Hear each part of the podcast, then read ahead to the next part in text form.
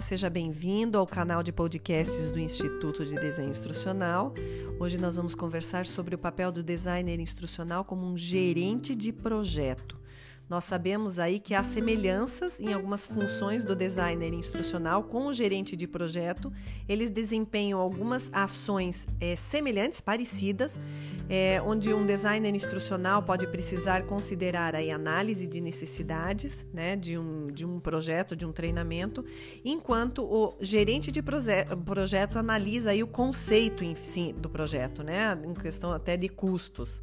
Então, é, como parte do processo de desenvolvimento de um treinamento, o designer instrucional ele entrará com os objetivos de aprendizagem, vai delinear ali o currículo, vai criar a, a, a formação em si, o corpo da formação, o que, que vai ser é, ensinado e o gerente de projetos ele vai acabar se concentrando aí na definição e no escopo do projeto. Então, enquanto o designer instrucional ele operacionaliza um projeto, o gerente de projetos ele acaba gerindo o projeto. Então, existe uma diferença entre quem faz a gestão e quem faz a operacionalização desse treinamento.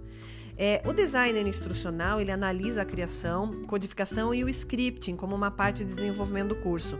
E o gerente de projeto ele vai acabar considerando aí o design detalhado em si, né? Vai criar todo um corpo de projeto com ações, é, datas para ser entregue né, dessas ações e aí vai gerenciando, vai acompanhando toda essa operacionalização. Então, um olhar bem atento às semelhanças entre essas duas disciplinas, que é o DI e o gerente de projeto, é, leva a gente aí a concluir que um designer instrucional de fato também usa um, um, pouco dessas atividades, dessas competências do gestor de projetos. Por isso que é tão importante o designer instrucional conhecer o passo a passo também do que é gerir um projeto. Afinal de contas, ele acaba tendo que implementar, gerenciar uma plataforma, um sistema, é, validar é, o treinamento para ver se está de acordo, se está de acordo com o que o projeto espera, com o objetivo daquele projeto.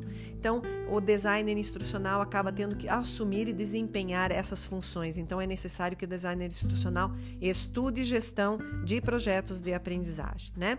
É, já a, a, em paralelo a isso, o gerente de projetos ele acaba ficando mais com a parte de quem patrocina esse projeto, é, a questão dos orçamentos, né? Se estão dentro do escopo de cada função. Enquanto isso, o designer instrucional vai se preocupando mais com a questão das experiências de aprendizagem, as lacunas e habilidades e os resultados dessa aprendizagem, no que, que pode ser trabalhado. Embora muitas empresas aí é, acabam contratando gerentes de projetos para a área de design de treinamento, é, é o designer instrucional que está sendo mais requisitado para cumprir essa função como um todo. Então é importante que você entenda que para você trabalhar como designer instrucional é necessário que você também tenha essa competência de gestão de projetos, tá bom? Ficamos aqui por hoje e falamos no próximo episódio. Até lá!